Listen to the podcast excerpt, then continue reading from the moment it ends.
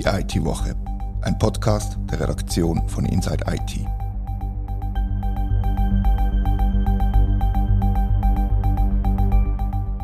Herzlich willkommen zur ersten IT-Woche vom Jahr. Heute schauen wir in die Zukunft. Mein Name ist Rita Vogt und heute versuche ich gemeinsam mit der Katharina Jochum vorherzusagen, was uns im 2024 wird beschäftigen. Katharina, wie bist du in das neue Jahr gestartet? Ja, ich habe das Gefühl, wie, wie wir alle vom Team oder fast alle vom Team mit der äh, wunderbaren Pfnüsselgrippe, die noch die Runde gemacht hat. Ich habe einen Tag geschafft im neuen Jahr und dann bin ich zurück ins Bett gegangen und gefunden, das ist ein, ist ein guter Start. Ja, mir ist ähnlich gegangen. Ich bin nachher Nacht krank geworden und jetzt sind zwei weitere Kollegen im Flachlegen, aber hoffentlich haben wir es dafür nachher überstanden für den, für den Rest des Jahres. Genau, alle mit dem gestellten Immunsystem geht's los. Genau. Ich werde ja häufig gefragt, was unsere wichtigsten Themen sind bei, bei Inside IT und meine Antwort ist eigentlich immer die gleiche. Security, Behördensachen, KI und alles, was mit und rund um die IT-Branche passiert. Denkst du, das wird sich im 24 verändern? Nein, ich glaube nicht. Unsere Kernthemen, wo du jetzt erwähnt hast, die, da haben wir Kompetenzen. Das sind Sachen, wo wir gut und gern machen und entsprechend auch die Leserschaft haben. Es gibt in diesem Bereich natürlich immer neue Trends, Themen, die kommen und gehen. Aber grundsätzlich glaube ich, dass sich unser Schwerpunkt nicht gross verändern wird.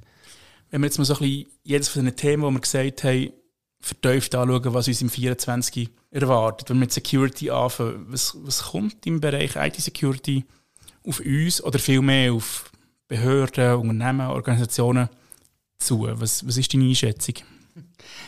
Ja, wenn man es jetzt zuspitzen möchte, würde ich jetzt Prognose setzen, dass wir bei Inside IT bald aufhören werden, über Ransomware-Angriff auf Firmen in der Schweiz zu berichten.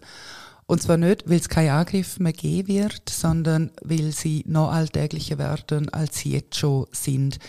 Vor allem zwei von unseren Teammitgliedern beschäftigen sich intensiv mit dem und schauen die, die Leak-Seiten an. Und vor ein paar Jahren ist das noch außergewöhnlich gewesen, wenn man einen Schweizer Unternehmer gefunden hat und mittlerweile könnte man quasi jede Woche über Eis berichten und ich sage, das wird sich auf jeden Fall zuspitzen. Aber wir haben, also in einem anderen Gespräch gesagt, das Schlimmste haben wir noch nicht gesehen. Da würdest du zustimmen, oder? Ja, auf jeden Fall. Ja. Ich würde sagen, es hat unglaublich viel kriminelle Energie und das verschärft sich.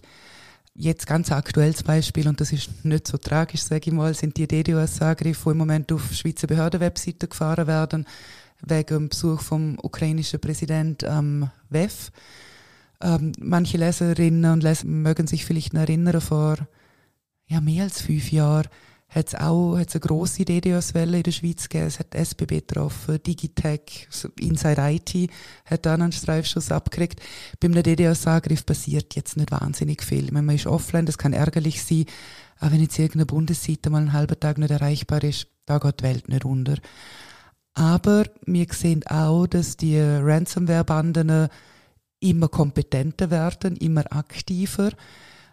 Wir haben über einen Report geschrieben, wo sagt, dass eben normale Ransomware-Gruppen mittlerweile fast so viel Kompetenz haben wie staatlich ähm, unterstützte Gruppierungen, wo zum Teil Wochen investieren, zum Zero-Day-Looker finden und Exploits ent entwickeln.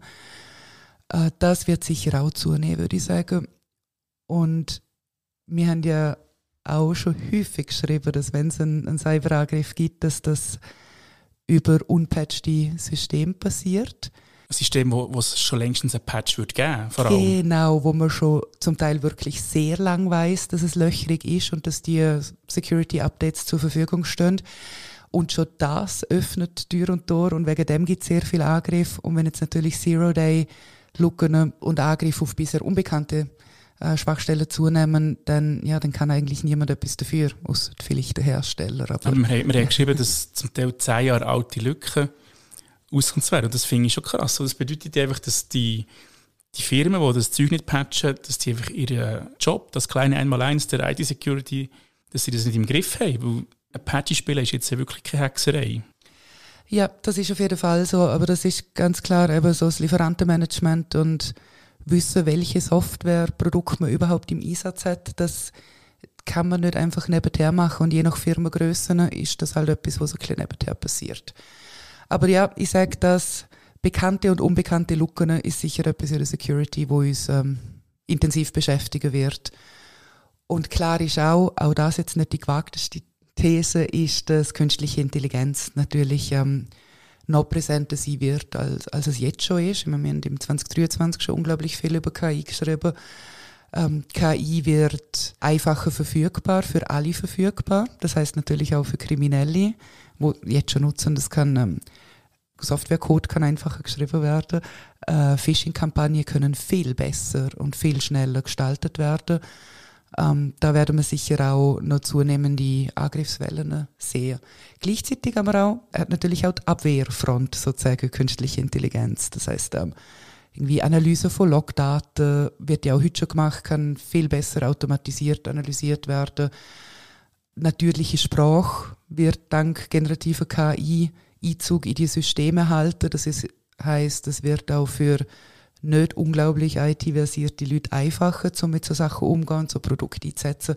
Also KI wird sicher auf beiden Seiten von, von der Security einen grossen Einfluss haben. Also es bleibt ein Katz- und Maus-Spiel, wie es die letzten Jahre war. Es macht zwar einerseits bessere Angriffe, aber andererseits auch bessere Verteidigung. Aber KI hat natürlich noch viel mehr Einfluss auf alle Bereiche von unser Leben. Auf Journalismus, auf Gesellschaft, auf alles. Auf Politik natürlich, oder? Wir haben grosse Wahlen, die anstehen, in Russland, in den USA, in der EU. Österreich. Österreich nicht zu vergessen, selbstverständlich. genau. Und das heisst schon, dass Missinformation und Desinformation bei KI für mhm. Politkampagnen zum Beispiel sind ein Thema, das uns beschäftigen wird im 24. Ja, auf jeden Fall. Und ich meine, man kann immer sagen, wir sind, wir sind einigermaßen IT-versiert und gerade als, als Journalisten schauen wir alles kritisch an. Wenn wir einen Text online lesen, hinterfragen wir den ähm, überlegen uns, wer könnte geschrieben haben, aus welchem Grund, was sind die Interessen. Aber in der Breite, man sieht mal eine Schlagzeile oder einen Social Media Post, ja, und lässt sich dann halt in, eine, in ein Thema drängen oder zu einer Meinung überzeugen. Also grosse Herausforderung, würde ich sagen. Auch eben für die Anbieter von, von einer Social Media Plattformen, wo es ja ein sehr prominentes Beispiel gibt, wo jetzt nicht wahnsinnig viel investiert, um, um Desinformation ähm, zu verhindern. Ja, und Medienhäuser fangen experimentieren mit, mit KI. Jetzt 20 Minuten hat eine Stelle ausgeschrieben, gehabt, wo sie jemanden suchen, der für sie eine Bibliothek von KI-Prompts zusammenstellt, zum Herstellen oder Generieren von redaktionellen Inhalten. Und mhm. dort ich es nachher schon langsam irgendwo kritisch, was passieren wird. Ja, genau. Ja. Kommt immer darauf an, wie viel ähm, menschliche Arbeit dann dahinter steht. Ich meine, KI kann als Tool verwendet werden. 20 Minuten ist ja nicht die einzige Redaktion, die sich mit dem Thema beschäftigt. Wir haben jetzt auch im Herbst ein paar Artikel geschrieben, der Spiegel und noch weitere, wo ja ein Teil von der journalistischen Arbeit von künstlicher Intelligenz erledigen lassen möchten. Und dann kommt es darauf an, wie das Fact-Checking, wie Qualitätskontrolle stattfindet, wie Deklaration passiert von journalistischen Inhalten, die mit KI erstellt worden sind. Mhm. Und das führt nachher auch wieder in, die, in, das, in das Thema Missinformation rein, weil nachher sich als Leserin oder Leser nicht mehr darauf verlassen was in den Medien steht, ob das stimmt oder nicht. Mhm. Dann haben wir ein grosses, grosses Problem. Absolut, wir haben ja jetzt schon einen schlechten Ruf. ja. sollte nicht unbedingt ein schlechter werden. Also nicht wir, aber ja, die genau. anderen. genau, genau, nur die anderen. ähm, Genau, ja. ja. Vielleicht noch zum Thema KI. Regulierung ist ein grosses Thema. Ähm, alle voran der EU AI Act, wo uns jetzt auch schon länger beschäftigt hat. Die Schweiz muss auch nachziehen mit einer Regulierung. Und das wird sehr spannend zu sehen, wie damit umgegangen wird, eben um die Risiken eindämmen. Gleichzeitig aber auch Innovation nicht, nicht zu verhindern, dass man trotzdem den Leuten möglich macht zum Forschen, zum Produkt entwickeln und die dann auch einsetzen. Wäre wär schade, wenn das nicht funktioniert. Ich sage jetzt gerade in der Schweiz mit den ETHs, wir haben sehr viele schlaue, schlaue Leute da, die sich ja, mit Deep Tech-Themen beschäftigen können und mit dem Supercomputer. Das wird natürlich die Regulierung nicht bremsen, aber Risiken müssen, müssen eingedämmt werden. Es ist natürlich eine extreme Gratwanderung, oder? wie du sagst. Eben einerseits Innovation nicht bremsen, aber andererseits schauen, dass niemand zu Schaden kommt oder niemand benachteiligt wird. Genau durch KI, weg KI. Und das ist extrem schwierig, da eine schlaue Lösung zu finden. Und äh, es, ich habe ein bisschen die Angst, dass es darauf rausläuft, dass es einfach so ein bisschen mit AGBs abgehandelt wird, wo man die Leute mhm. informiert, mit Paragraphen, ganz weit unten, ja, wir setzen KI und das wäre aus meiner Sicht deutlich zu wenig. Ja, das erinnert ein bisschen an die 1000 Seiten langen Einwilligungen, wo man irgendwo bei Facebook mit einem Klick macht man halt das Höckli, weil man kann eh nicht anders und man liest es gar nicht, ging so ein bisschen in die Richtung. Genau, das wäre wenig und es wird uns beschäftigen und meine Prognose ist, wenn wir jetzt schon uns auf Prognose rauslassen, es wird in der Schweiz im 24 keine Regulierung geben zu KI. Ja, das, das würde ich unterstützen.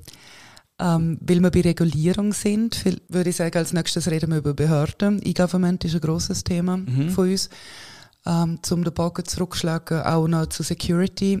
Wir haben im vergangenen Jahr ein paar prominente Angriffe gesehen auf IT-Dienstleister von Behörden. Explain ist, ist allen ein Begriff. Ähm, Abhängigkeit von Dienstleistern steigt. Behörden wie auch Firmen wählen und können nicht alles selber machen. Das heißt, sie sind von den Lieferanten abhängig. Das sind sehr attraktive Ziele. Du hast dich intensiv mit dem Explain-Fall beschäftigt und auch vergleichbare Dienstleister befragt. Mhm. Würdest du jetzt eine Prognose im E-Government-Umfeld wagen, wie sich Beziehung von eben vom Channel, von, von IT-Dienstleistern und Lieferanten und der Behörde verändern wird? Oder ob sie sich verändern wird? Ich glaube schon, dass es sich wieder verändert. Ich glaube auch nicht, dass es so schnell passiert. Wir haben ein halbes Jahr nach Explain den nächsten Angriff gesehen auf Concevis. Also es hat, das halbe Jahr hat nicht gelangt zum Sensibilisieren oder zum genug Sensibilisieren, dass keine Angriffe mehr passieren. Und ich denke, es ist auch utopisch, dass man Angriffe für das 24 auf IT-Dienstleister vom Bund ausschließen kann. Ich glaube aber, dass der Bund etwas gelernt hat, und zwar, dass ähm, Security und Audits in den Ausschreibungen eine wichtigere Rolle werden spielen, als sie das in der Vergangenheit gespielt haben. Das glaube ich, kann man prognostizieren, dass das wird äh, wichtiger werden und dass das auf IT-Dienstleister zukommt, dass sie sich vermehrt im Auftrag vom Bund um Security müssen kümmern. Mhm. Aber es darf nicht blauäugig sein, das wird Angriffe nicht verhindern. Mhm. Da ist jetzt nicht direkt um einen Dienstleister gegangen, aber du hast ganz äh, vor wenigen Tagen einen ähm, EFK-Bericht, einen Bericht von der Finanzkontrolle angeschaut, wo sich mit der Digitalisierung vom Parlament beschäftigt mhm. hat. Dort ist Security auch ein Thema gewesen. Ja, es ist ein zentrales Thema gewesen. Und es ist, die EFK hat der Parlamentsdienst schon ein ziemlich vernichtendes Zeugnis ausgestellt, kann man sagen, dass sie sich also es hat, die Ausgangslage ist, es hat vor zwei Jahren schon mal einen EFK-Bericht gegeben. Es geht um die Digitalisierung vom Parlament. Es ist eine Plattform, die eigentlich die papierlose Parlamentsarbeit soll ermöglichen soll. Mhm. Und vor zwei Jahren hat die EFK gesagt, die Security ist so schlecht, dass man eigentlich besser aufhört und das Projekt einstampft. Das ist nachher nicht passiert. Aber die Security ist nicht viel besser geworden. Es gibt keine Standards, kein zentrales Risikomanagement. Das sind die zwei Sachen, um spontane Sinn kommen, die fehlen. Und das ist einfach extrem dürftig. Also das heißt, da haben wir Kritik gehabt und dann ist zweieinhalb Jahre gegangen und dann hat sich in dieser Zeit nicht viel verbessert. Das lässt jetzt nicht gerade wahnsinnig optimistisch in Zukunft ja, blicken, sage ich jetzt ja. einmal. Ja, wir werden sehen. Ich hoffe, dass das bei den Behörden besser angekommen ist und ein bisschen zentraler behandelt wird, eben gerade auch mit dem Lieferantenmanagement.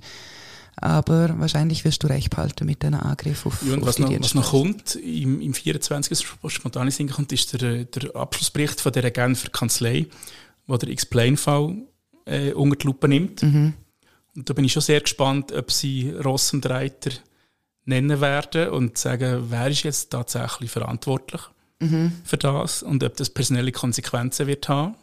Ich fürchte oder ich prognostiziere, wenn, wenn wir bei dem bleiben, dass beides nicht wird passieren. Ja, da könntest du recht haben. Das könnte ähm, ein geschwärzter Bericht geben, sage ich jetzt mal.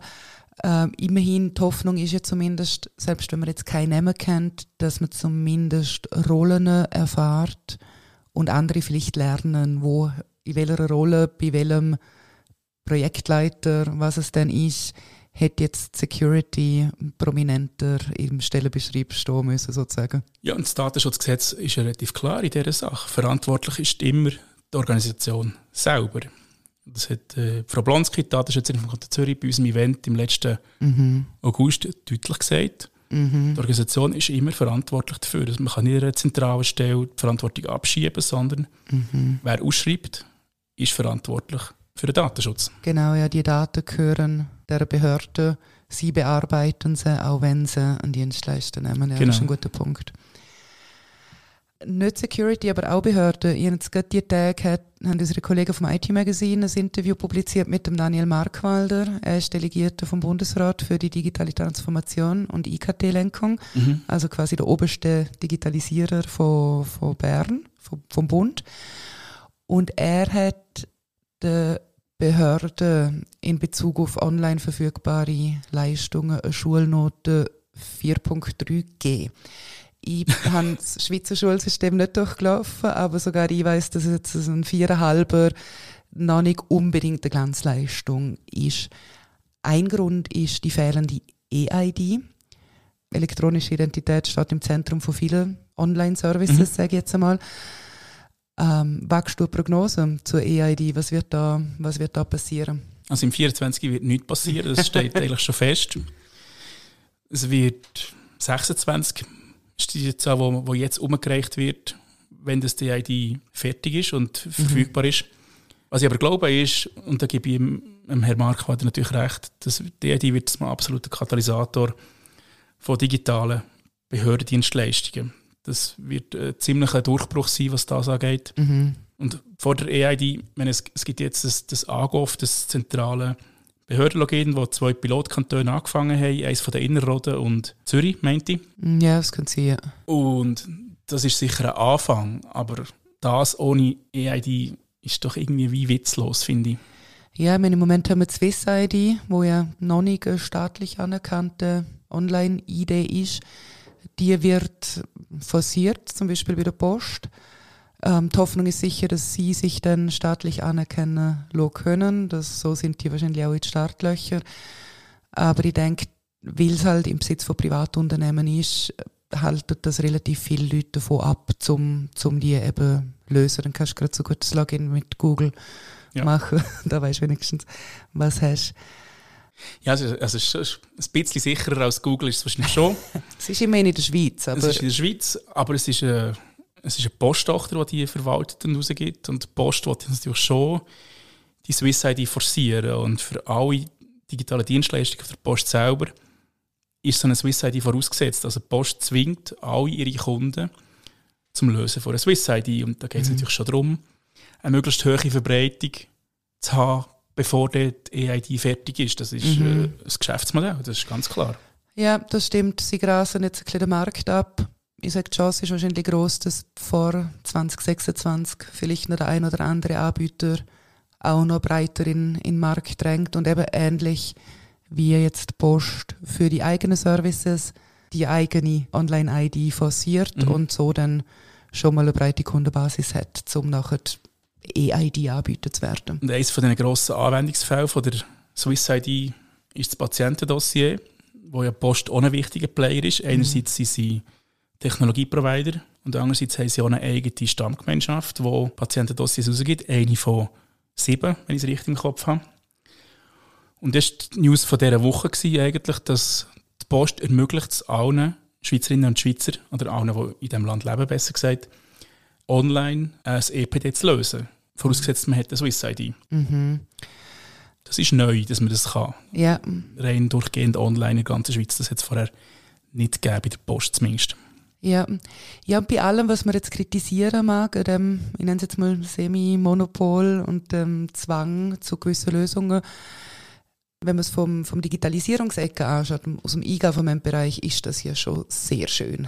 Also ich finde, ein mhm. Online-Prozess für, für ein sinnvolles Produkt, Eben, ich meine, über das E-Patientendossier könnte man auch eine ganz eigene Folge machen. Ich sagen, sinnvoll muss man doch wieder ein Anführungszeichen setzen im aktuellen Zustand von dem EPD. genau, ja. Ähm, ja, wir haben noch mehr Themen. Wir könnten heute lang schwätzen, aber wir natürlich auch Branche, ist ein, mhm. ein Kernthema für uns, der berühmte Channel. Auch da gibt es viel Bewegung und nicht so gewagte Prognose oder These von mir ist, dass sich Konsolidierung ganz klar nochmal beschleunigen wird. Gerade im KMU-Umfeld gibt es viele Firmen, wo entweder ja, noch der Mitgründer quasi CEO und Besitzer ist und die brauchen eine Nachfolge. Und ich gehe davon aus, dass auch das Jahr, auch im 2024, eine Handvoll sehr prominente Namen aus der Schweizer Software-Szene ähm, verschwinde ist das falsche Wort, aber vielleicht ins Ausland verkauft werden oder einen Investor an Bord holen, um eben die Nachfolge regeln. Ja, ein grosser mit Software One hat es ja jetzt abgelehnt, gekauft zu werden. Mhm. Aber das war weniger ein strategischer Entscheid, gewesen, glaube ich, sondern es war mehr ein Entscheid, gewesen, weil einfach das Angebot schlecht war. Genau, äh, Software One hat sich ja gar nicht verkaufen wollen, sie haben das Angebot gekriegt. Die müssen im Sinn vom besten Interesse der Aktionär müssen sie das prüfen und müssten so entscheiden. Und jetzt kann sie natürlich sagen, das Angebot ist nicht im besten Interesse, weil sie relativ tief bewertet worden sind. Ähm, ganz ein junges Beispiel ist Creologics, wo, wo jetzt verkauft worden ist. Ähm, dann hat es aber auch aus dem ERP-Bereich ganz viel Übernahmen gegeben. Sagen Sie, ein Investor, gerade für so ein KMU, mag gut sein. Ja, das kommt, kommt frisches Geld rein, viel Power von einer grossen Firma im Rücken, wo man mal schnell Leute stellen kann, falls man sie dann findet. Mhm. Äh, wahnsinnig viele Produktentwicklung zum Beispiel stecken kann. Das Problem vom Investor kann dann aber gleichzeitig auch sein, das klassische Investorenmodell wäre ja auch, ähm, nach fünf Jahren steigt man wieder raus und hat sein, sein Investment verdoppelt oder nach zehn Jahren. Ähm, kann natürlich auch Gefahr sein. Es gibt einige Firmen, die genau aus dem Grund nicht wählen, verkauft werden an so einen klassischen Finanzinvestor. Darum werden wir sicher auch innerhalb von der Schweiz Fusionen sehen. Klassisches M&A, kleinere Dienstleister, gerade im äh, Security-Bereich gibt es immer noch viel Be Bewegung die werden natürlich, wie wir es mhm. vorhin besprochen haben, äh, viel attraktiver auch. Das Know-how ist wahnsinnig gefragt. Und äh, Übernahmen passieren ja auch aus dem Grund, dass man sich einfach Fachkräfte zukaufen kann. Nicht oder Kunden. Oder Kunden, ja, absolut. Aber primär geht es, beim Investment geht es immer um Rendite und die Rendite verbessern funktioniert, indem man Kosten abbaut. Richtig. Und das Letzte aus einem Produkt rausgequetscht, wo, wo möglich ist und eben ja. nicht mehr in die Produktqualität und in die Verbesserung und mehr Features investiert. Sondern oftmals bedeutet das, wenn eine, wenn eine Investorfirma in eine Schweizer Software-KMU investiert, dass das Produkt eigentlich End of Life ist mhm. und sich sicher nicht mehr verbessert. Ja, da gibt es sicher auch Beispiele dafür. Ähm, wenn wir jetzt in der Schweiz bleiben, in den vergangenen Jahren mittlerweile, glaube ich, hat sich die Schweizer Post, wir reiten fast ein bisschen auf dem gelben Reis umeinander mhm. heute, aber es bietet sich an, hat sich ein als Käufer etabliert und aus dem Security-Bereich, aber auch mit so Online-Services ähm, doch einiges der Firmen äh, zusammengekauft in den letzten Monaten und zum Teil auch nicht nur kleine Namen, sondern mit 100 Leuten und mehr. Mhm. Da geht es ja ganz klar um eine Produktstrategie. Jetzt in dem Fall. Post kauft sich ihre Services zusammen, wo sie selber vielleicht fast verschlafen hat zum Entwickeln oder nicht in der Zeit entwickeln kann und möchte. Ja, bei der Post geht es darum, dass sie ihr serbelnde Briefzustellungsgeschäft ja. irgendwie müssen substituieren und sie machen es im digitalen Bereich und kaufen Firmen, die sie das Gefühl haben, doch, das ist etwas und verlieren natürlich einfach ihr angestammtes Feld. Mhm. Mit Clara zum Beispiel. Mhm. Das hat nicht viel mit Postzustellung zu tun. Ja, andere Sachen wiederum ja mit dem, was ist das, der sichere Online-Briefkasten. Das macht absolut Sinn. Dass sich Post ein neues Geschäftsmodell überlegen muss, ist logisch. Ja, wir wissen alle, wenn wir das letzte Mal einen richtigen Brief verschickt haben. Aber jetzt zum nochmal Prognose anfügen, ich würde sagen, das Jahr, das geht so weiter. Post macht noch wahnsinnig viel Verlust mit dem Geschäft, mhm. kann das aber natürlich locker schlucken und wird darum auch noch ein bisschen Geld in Übernahmen stecken. Also es wird sicher noch die ein oder andere Akquise von der Post passieren im, im 24, mhm. das scheint mir auch relativ klar und das führt ja zu, unweigerlich zu der Konsolidierung, wo wir, genau. wo wir darüber geredet haben. Ja, vielleicht noch ein kleines Randthema, aber was in der Schweiz natürlich auch noch attraktiv ist, ist das ganze ETH- und Hochschulumfeld. Es gibt wahnsinnig viele Tech-Startups. Mhm. Die ETH spuckt immer wieder mal ein Spin-off aus und die sind natürlich sehr interessant für Käufer. Das sind ähm, sehr gut ausgebildete, gescheite Leute, die innovative Produkte entwickeln oder Lösungen. Meistens sind sie nicht einmal Produkte, sondern wirklich neue Entwicklungen im Bereich Machine Learning oder künstliche Intelligenz. Ich sage, das macht den Schweizer Markt sicher auch nochmal attraktiver für, für Geld aus dem Ausland. Definitiv, das würde ich unbedingt so äh, zustimmen, ja. Ja, dann könnten wir zum Abschluss noch ein bisschen über uns schwätzen. 2023 hat sich viel da bei Inside IT, mhm. vor allem was, was unsere Lesezahlen und Reichweite anbelangt. Ähm, geht das jetzt im neuen Jahr so weiter? Können wir das Wachstum halten und steil weiter nach oben gehen? Also das Ziel ist auf jeden Fall, ja. Also es hat natürlich eine, eine natürliche Grenze oben. Mhm. Die Anzahl Personen in der Deutschschweiz, die sich für irgendetwas rund um IT im B2B-Bereich interessieren, die ist endlich. Mhm. Aber ich glaube schon, dass wir noch Wachstumspotenzial haben. Und wie du gesagt hast, wir sind von roundabout 70'000 Leserinnen und Leser im Monat sicher verdoppelt auf 140'000 im, im Monatsschnitt, kommt ungefähr her im 23. Und ich fände es schon cool, wenn wir es nochmal, wahrscheinlich nicht eine, eine neuliche Verdopplung wird nicht drin liegen, das glaube ich mhm. nicht, aber wenn wir so irgendwo zwischen 160 und 200'000 Leserinnen und Leser im Schnitt, das müsste machbar sein, finde ich, im, im 24. Ja, dann sind wir gespannt. Das können wir dann Ende Jahr schauen, ob wir das geschafft haben. Ich fände es eine schöne Zahl, wenn wir sie erreichen. Ich bin auch gespannt, ja. Und wenn wir jetzt nochmal unsere Prognose zusammenfassen, wo wir in diesem halbstündigen Gespräch roundabout gewagt haben. Ich habe gesagt, dass äh, in der Schweiz keine KI-Regulierung wird passieren im 24. Wir gehen davon aus, dass ein kritischer Dienstleister von Schweizer Behörden angegriffen wird, in Fügen und dem Daten geklaut werden. Wir gehen davon aus, dass der Bericht von der Genfer Kanzlei zu Explain relativ zahnlos und harmlos wird sein. genau, ja. Post wird fest in der IT-Branche zugreifen. Und zu der Konsolidierung in der Branche beitragen. Genau. Staatliche EID wird es keine geben. Das steht schon fest, das ist nicht mal eine Prognose, aber ja, die wird es nicht geben. Und hier wird die Post versuchen, sich genauso wie im EPD-Bereich ihr Feld zu bestellen, bevor die staatliche EID eben tatsächlich da ist. Und nicht zuletzt werden wir probieren, unsere Arbeit, die wir machen, weiterzumachen, weiterhin so gut zu machen, wie wir es in den vergangenen Jahren gemacht haben. Und so noch versuchen, noch mehr Leserinnen und Leser für uns zu gewinnen. Mit oder ohne KI? Zum Teil mit KI, gerade im Bildbereich. Aber was wir sicher nicht werden machen, und da setzen wir dafür ein, dass wir keine Texte werden mit KI generieren. Mhm.